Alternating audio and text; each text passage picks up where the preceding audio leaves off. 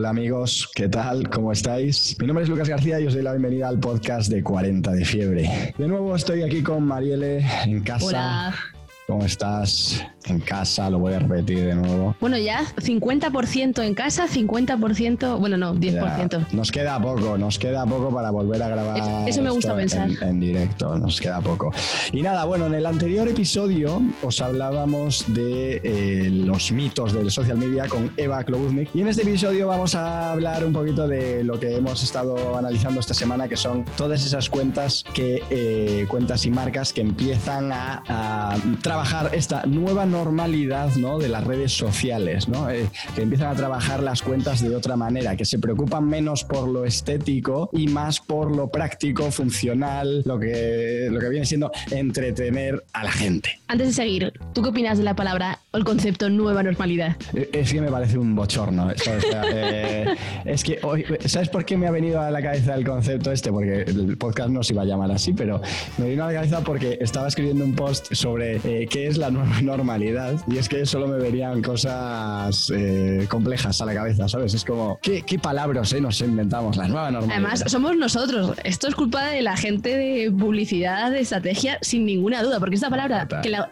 cuando la usábamos nosotros nos parecía bien, ahora de repente la usan otros. ¡Uh, qué asco de Yo creo palabra! que- que- A ver, es una palabra bastante antigua, lo que pasa que ahora aplica súper bien el tema de la nueva normalidad, ¿no? Que eh, el, el otro día lo hablaba, lo hablaba con, con Pi en la OFI, bueno, en la OFI, perdón, eh, en, el, En casa. Zoom, en, en la- en la Zoom OFI, en la Zoom OFI, y, y hablábamos de eso, que, que, que no hay ningún, que cojones de nueva normalidad, no va a haber normalidad ninguna, o sea, la nueva normalidad es que no haya peor. normalidad ninguna, ¿no?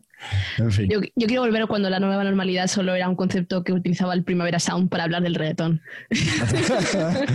total, total, total. Venga, entonces eh, empezamos con el, con el jaleo.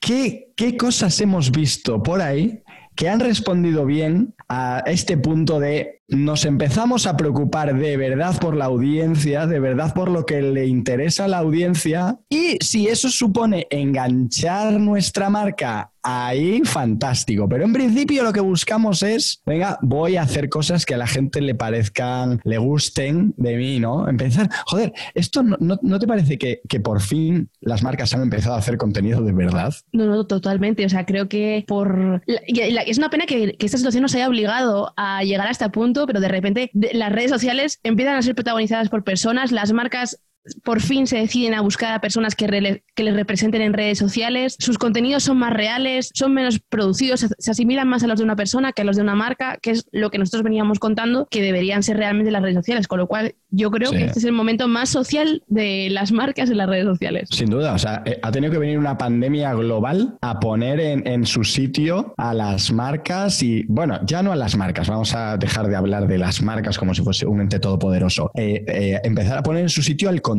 ¿no? Eh, las cuentas de Instagram que de, de repente estaban totalmente olvidadas y han, lo han petado, ¿no? Marcas que estaban haciendo un contenido súper plano y han empezado a hacer un contenido que de verdad motiva y de verdad apetece consumir. Joder, hay, hay un montón de casos. No vamos a, creo que no vamos a contar 300 casos, pero vamos a, hemos hecho una selección de, de unos 10 que me parece que están fantásticos. Venga, ¿por cuál empezamos? Pues creo que voy a sacar lo primero lo del el reto de buscar a personas, ¿no? Porque lo habíamos comentado en el post de, en el, perdón, en el podcast de TikTok, que uno de los problemas que ahora mismo tienen las marcas es que cada vez más las redes sociales toman la forma de personas, como una marca se asocia, se suma a un reto de TikTok cuando no tiene una persona que la represente más allá de sus empleados, ¿no? Y en ese sentido me mola un montón lo que ha hecho Dure con, con. Sections. Ya venían haciéndolo y me flipaba, me parece un conceptazo, pero lo han trasladado súper bien al contenido live. Han cogido temas como el sexo en el confinamiento, eh, parejas separadas, como asumir, o sea, hacer sexting seguro, etcétera. Sí. Y me ha parecido brutal. Además, han cogido unos embajadores de, de marca muy buenos, con Luke Lorena en el lado de los influencers y Santa Mandanga en el lado un poco más de la parte sexual. Y han tratado temas, pues, que podrían tener, pues, ser tabú y lo han hecho sin tapujos, Sí. con muchísima frescura. A mí me parece 10 de 10 ese formato.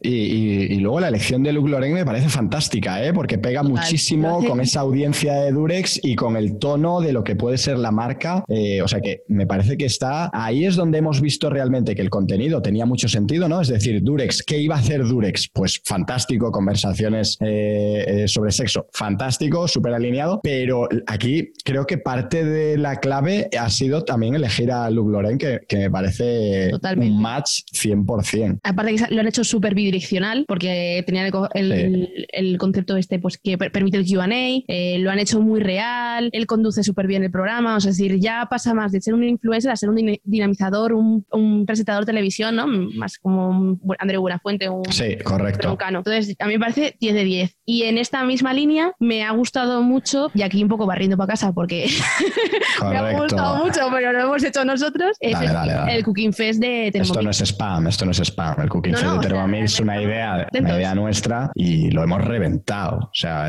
eh, pondremos link a la gráfica o, al perfil de Social Blade donde se puede ver el aumento de engagement y el aumento de seguidores a partir de que empezamos a hacer el Cooking Fest y ha sido espectacular. O sea que yo creo que aquí la marca genial y muy valiente a la hora de, habernos dejado hacer este, hacer este formato. Eh, creo que fuimos además de los primeros en hacer un festival, ¿no? Eh, fue a la par con los festivales, eh, nos, lo, dejaron en bandeja, o sea, no vamos a decir que fue la idea del, formato festival online, sino que lo vimos. No, nos lo dejaron. Y nos, lo, nos, lo, trajimos al tema de la cocina. Y, la elección de perfiles para, para, hacer las recetas y demás, vamos, fantástico. Y luego que la marca era protagonista, pero estaba aportando valor realmente en, en, la comunidad. Entonces, creo, que, creo que ha sido fantástico esta, esta acción. Hemos hablado del Cooking Fest como dando por hecho que todo el mundo va a saber lo que es. Lo hemos llamado así porque es como un festival de, de cocina. y Esto para que, los que no saben inglés, ¿no? ¿Sabes? Cooking Fest. Pero puedes festival. Muchas, muchas cosas en Cooking Fest, en ese concepto. Lo que hacíamos es que todos los días durante un mes y medio, o sea, desde la segunda o primera, sí, segunda semana de confinamiento, todos los días a las 8 había un directo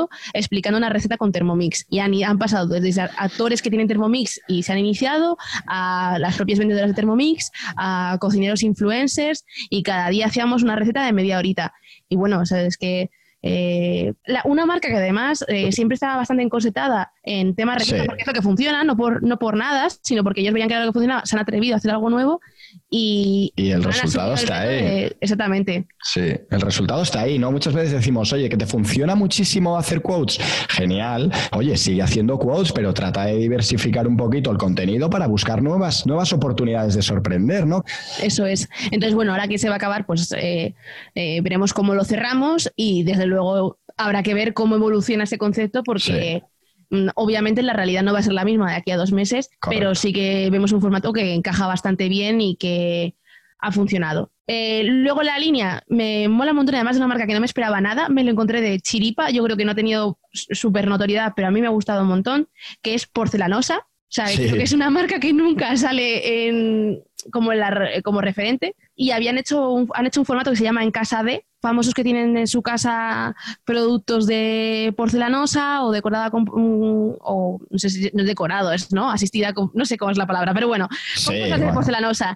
Y van enseñándolo porque muchos hemos hablado durante esta cuarentena, ¿no? De lo guay, lo que mola ver las casas de los famosos cuando hacen unas entrevistas detrás, ¿no? Y cotillar un poco, pues han abierto un poco más ese concepto a que los famosos hagan esos, esos room tours eh, interesantes. Creo que mm, hay otra marca de decoración que No, y aquí, aquí hay una cosa, es, oye, siempre hemos hablado de, o, hemos visto como en los últimos años hay mucho, mucho nazi del, del, quitar la marca a toda costa, ¿no? Quitar la marca de la ecuación a toda costa. Y, y joder, esto es una mentira. Coño, si la marca es relevante en el contexto del contenido, hay que ponerla. Y en este caso, si, si está porcelanosa en casa de, tiene todo el sentido del mundo que porcelanosa sea protagonista ahí en ese, en ese contenido. Por eso digo que, que me gusta este renacimiento de las redes sociales que estamos viviendo porque, porque nos hemos quitado un poco la mochila de, dejar de hablar de las marcas y tal y, y estamos empezando a entender contenido para una marca es el que pone en valor lo que a la gente le apetece oír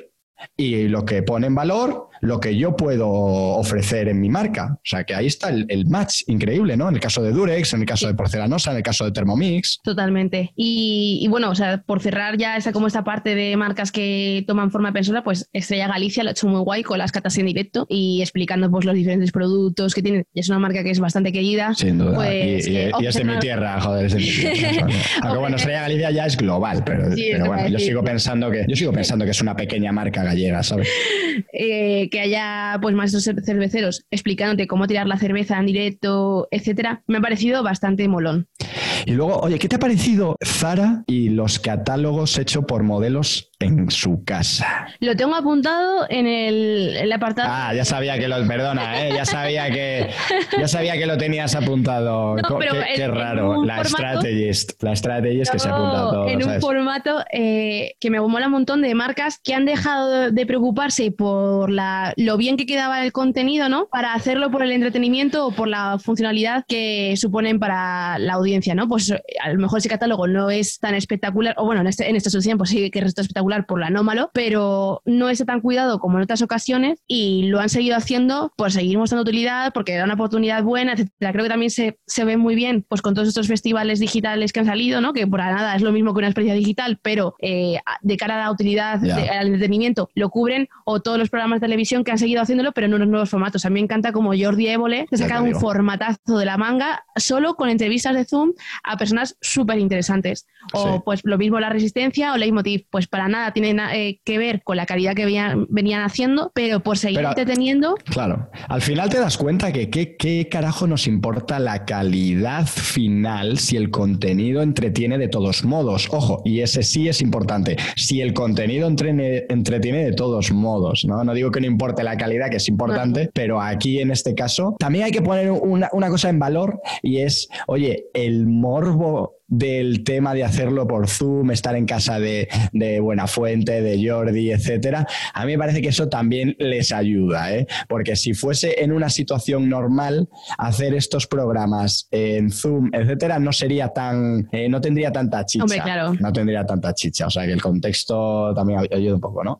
Oye, ¿qué más categorías tenemos por ahí? Pues yo creo que podríamos irnos al tema de de la, también un poco de, del entretenimiento, ¿no? Y, y, dar, y dar, ya no solo del entretenimiento, sino también al de la utilidad y la de los profesionales, ¿no? Muchos perfiles que han dejado de, de, lado esas fotos producidas dando consejos o a lo mejor más artificiales para dejar que los propios doctores o expertos en la materia eh, protagonicen sus contenidos. Aquí he visto un contenido que me parece súper guay, no está sacado, solo he visto el tráiler, porque es Johnson Johnson que está haciendo un reality, o un mejor un documental, no es un reality, un documental acerca de la vacuna, de cómo se va sacando la vacuna, y creo que el resultado final puede ser muy bueno. Lo están este haciendo con los doctores y los científicos que están detrás de, y farmacéuticos detrás de, de la vacuna, eh, la búsqueda de la vacuna, ¿no? O por ejemplo, pues Women's Health, que está haciendo pues eh, lives con entrenadores profesionales, ¿no? Que en estos momentos cualquiera se pone a hacer deporte, el otro día leí en televisión que estaban habiendo un montón de lesiones porque la gente se pone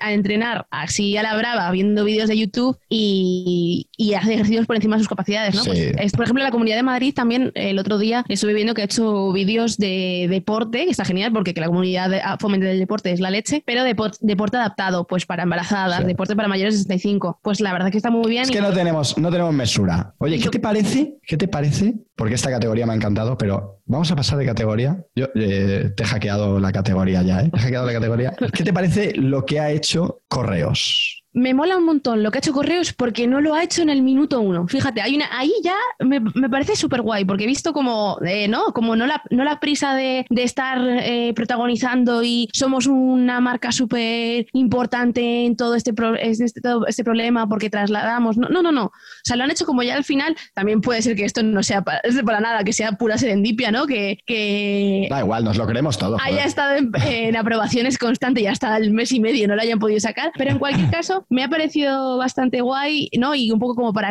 para eso estamos, ¿no? ¿no? Como no haciéndose los héroes, sino de, oye, es que esto es nuestro trabajo. Yo y creo que el discurso está bastante guay. Yo pensaba que iba, iba, a hablar de lo de correos y vas a explicar qué es, porque no lo hemos explicado y habrá gente que no se ha enterado de lo que ha hecho correos. Me gusta la campaña. Que busca las cosas mientras los. También. la realidad, la realidad es que no, porque no. no, no, interesa tanto. Para eso estamos. ¿Qué es esto, Marielle? Bueno, realmente es que es, realmente es casi como un spot, ¿no? Es un spot con un hashtag. Es la fórmula que no paramos de ver y que ya nos hemos quejado un par de veces, ¿no? De que parece en todos los, anuncios el mismo, Everything is a remix. Pues esto es también un poquito parte del remix, pero tiene un cambio en el tono que me ha parecido bastante guay porque no habla de lo heroico que es un colectivo u otro, de lo heroico que es la marca, de tal, sino que, que muestra lo que han estado haciendo, lo sacan después de haberlo hecho, ¿sabes? No es como lo estamos haciendo, sino que a posteriori muestran todo lo que han estado ayudando y por, y por qué no han dicho nada. Y, el, hashtag de para eso estamos me parece súper acertado de, oye, eh, qué menos, ¿no? Me parece como muy guay. Oye, últimos, últimos dos ejemplos antes de terminar. Elígelos bien. Elijo... Pues me voy a tema creatividad. Elige tú uno y yo elijo otro. Venga, yo elijo uno que me ha eh, encantado y seguro que te lo voy a pisar. Seguro que te lo voy a pisar. Que es el de Lonely Planet. Ah, pues no. Nah, no lo he pisado. Vale. El de Lonely Planet con su guía de estar en casa, ¿no? Cómo viajar desde el sofá. O sea, esto me ha parecido.